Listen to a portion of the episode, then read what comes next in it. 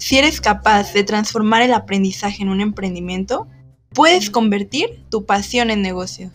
El emprendedor torpe. Hola emprendedores, bienvenidos al podcast número 3. El día de hoy, Oscar nos hablará del caso de las Poquianchis, un emprendimiento oscuro. Cuéntanos, Oscar, ¿de qué trata esto? Eh, sí, ¿qué tal? Buenas, buen día. Vamos a hablar eh, del libro de Jorge Ibargüengoitia, de Las Muertas, que es una novela que hace referencia a eso, pero no pone como los nombres reales, me imagino que por derechos de autor, esto, que no le dieron permiso, entonces hizo una novela un poco fantasiosa, pero narra en esencia lo que pasó. Eh, ¿Quiénes fueron las Poquianchis? Pues fueron dos mujeres, tres en general, porque uno después como que ya se salió del negocio, que eran de, del Salto Jalisco, que por azar del destino empiezan con lo de este, hacer sus burdeles. En ese tiempo, este, ya ves que después de la, de la revolución de 1910 a 1914, pues em, había mucha pobreza, este, se estaba reestructurando este, los gobiernos, porque prácticamente Porfirio Díaz duró 30 años en el poder, entonces había una este, cierta incertidumbre y sobre todo pues muchas carencias económicas.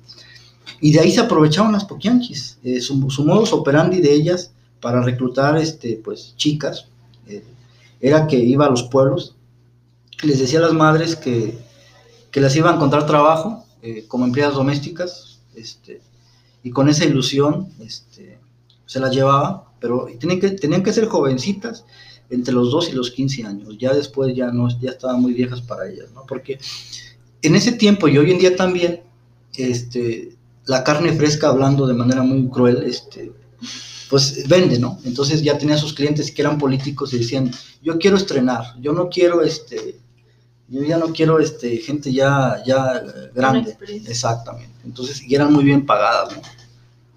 Y se aprovechaba eso y cuando le faltaba mucho, muchas chavitas, lo que hacía es que se llevaba como otras jovencitas ya adiestradas, como para que vieran que sí era cierto y le decían, oye, sí, vente, hay mucho, este, hay mucho trabajo, con engaños, y lo, lo, más cruel era que muchas, este, sus propias madres o padres las vendían, porque pues no tenían dónde, cómo sostenerse y pues las vendían, literalmente, este, así, literal, eh, hacías esa transacción.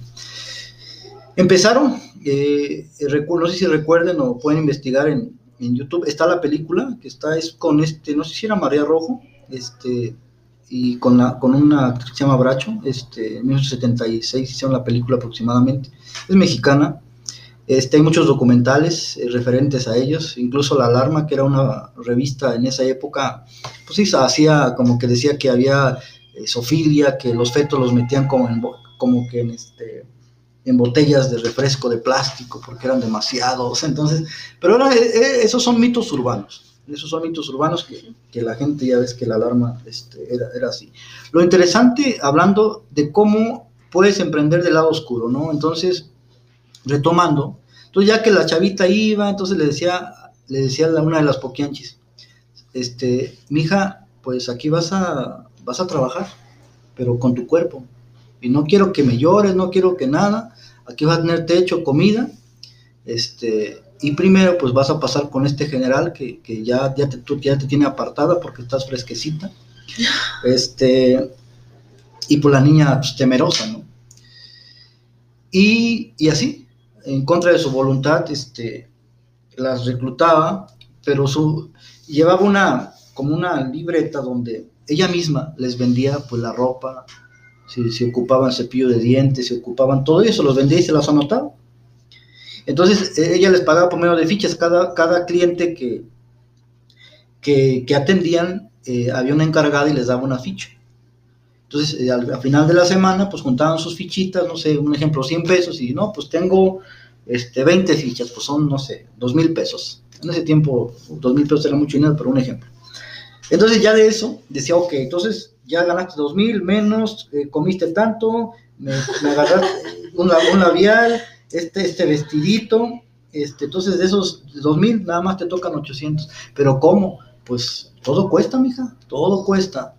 Este, entonces prácticamente así era su modo operandi, ¿no? De, Y cuando se enfermaban, decían, no te preocupes, yo te apoyo con tus curaciones, ya después me vas a pagar.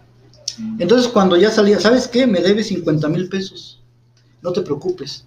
Eh, hoy, hoy sacaste 2 mil en fichas, te voy a dar 500 para que veas que yo soy buena contigo.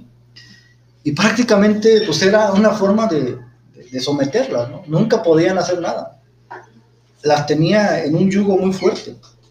Este, después de los 25, ya las, las vendía a otros burdeles donde este, era como ya Otro más, nicho. otro nicho más, arra- más arrabalero, este, porque decía que nada más hasta los 25, quería carne fresca, no podían pasarse.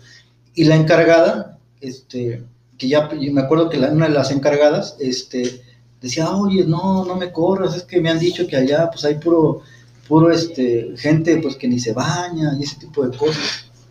Entonces dice, ok, mira, pues te voy a, te voy a este, encargar pues que me, que, me, que me supervises. Y por eso una de ellas, después de los 25, se encargó de eso. Este, la- lo interesante del, del, del bar eh, o del burdel que estaba bien acondicionado las entrevistas que narran las personas que fueron, es que lo que hacía la- las poquianchis es que tenían que bajar bañaditas, peinaditas, oliendo rico, si no, las regresaban. Era de cuenta que ella supervisaba antes de que bajaran a, a la sala principal, este, les decía, a ver, dame tus manos, no, regrésate, porque decía, los clientes merecen lo mejor.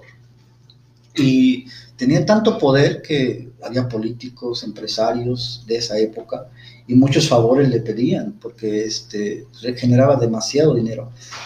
Se llamaba Guadalajara de Noche, después abrió, me acuerdo, eh, uno en León y San- Juan de los Lagos. Después como hubo una redada, porque una, parece que una chava se escapó y este, le cerraron varios, ¿no?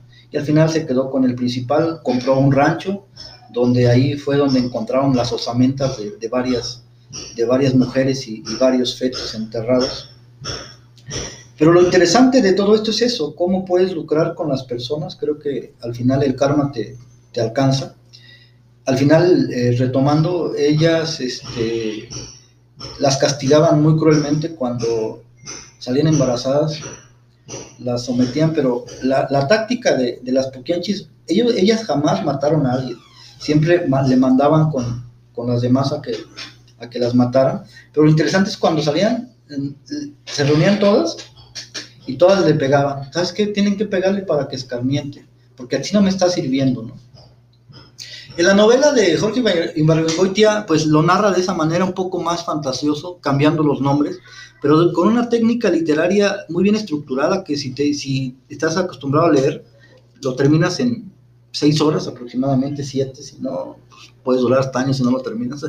Pero sí es muy, es bueno, este, incluso hizo la historia porque él es de Guanajuato, él es de Guanajuato, en el municipio donde, no recuerdo el nombre ahorita, donde sucedió lo de las poquianchis, ¿no? Este, retomando, y así era, estamos hablando que llegó a tener aproximadamente a cincu- a 50 jovencitas, a 50 jovencitas que, este, que se dedicaban a, a la prostitución en contra de su voluntad.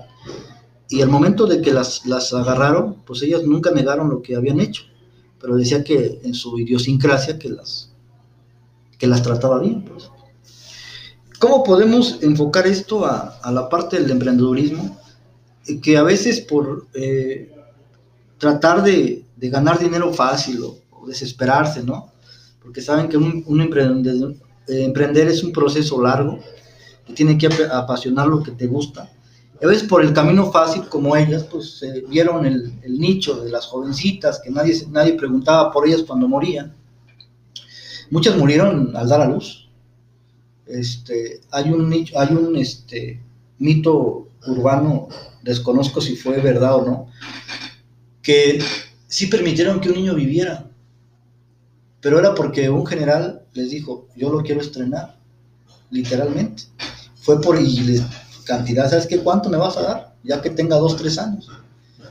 Y no, no sé si pasó, ya después lo agarraron a las pequeñas, pero no sé si pasó eso, ¿no?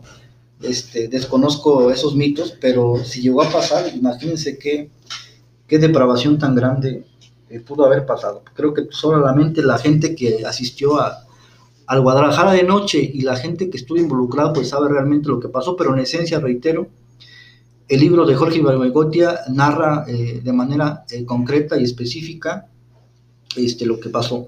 Y reitero, está la película que narra en un 80% lo que pasó, pero digo, es, buenas actuaciones y hay este, varios documentales que, que narran esa parte. Entonces, a toda la gente que quiere emprender, creo que es importante eh, tener esa paciencia y que realmente, como he venido diciendo, pues que les apasione. No van a hacerse millonarios de la noche a la mañana o no van a tener el dinero que necesitan de la noche a la mañana, sino es un proceso. Las poquianchis con ese dinero este, compraron ranchos, casas, sobornaron a, políticos, incluso a presidentes municipales, pero al final pues ¿con qué se quedaron? Con nada, los metieron a la cárcel y murieron. Entonces es como el narcotráfico, de que a veces pues eh, te puede ir bien cinco años, un año, pero al final pues te matan por ajuste de cuentas o, X y Y, pues realmente disfrutaste, pero no, quizás no puedes dormir a gusto, no puedes dormir con la conciencia tranquila. Entonces la clave de todas las personas que tienen esa espinita de emprender es eso, que busquen esa pasión y que se vayan por esa línea, pero no vayan eh, por el simple hecho de buscar dinero, sino que sea como, sea como consecuencia de lo que uno ama. ¿Qué opinas?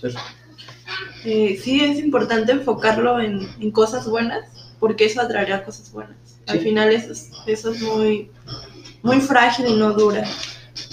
Ah, mira, aquí está con nosotros, está, está empezando a trabajar, se llama Gaby. No sé qué opinas, Gaby, de, de, este, de esta anécdota de las poquianchas.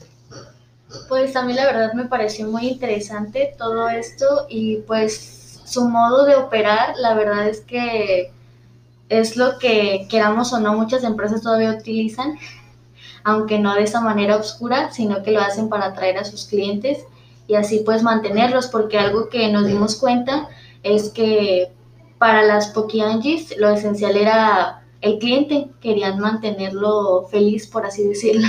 Claro, exactamente. Y a costa de lo que fuera, ¿no? Porque pagaban cantidades exorbitantes. Y sí, eh, retomando al, al, a las empresas actuales, bien comentas, Gaby, eh, con engaños, realmente. Este, incluso hay empresas fantasmas que le dicen, no sé si han visto, ahorita recuerdo mucho de, vas caminando y de que gana 1.300, dos horas diarias o tres horas diarias y que los meten en un cuarto y les empiezan a...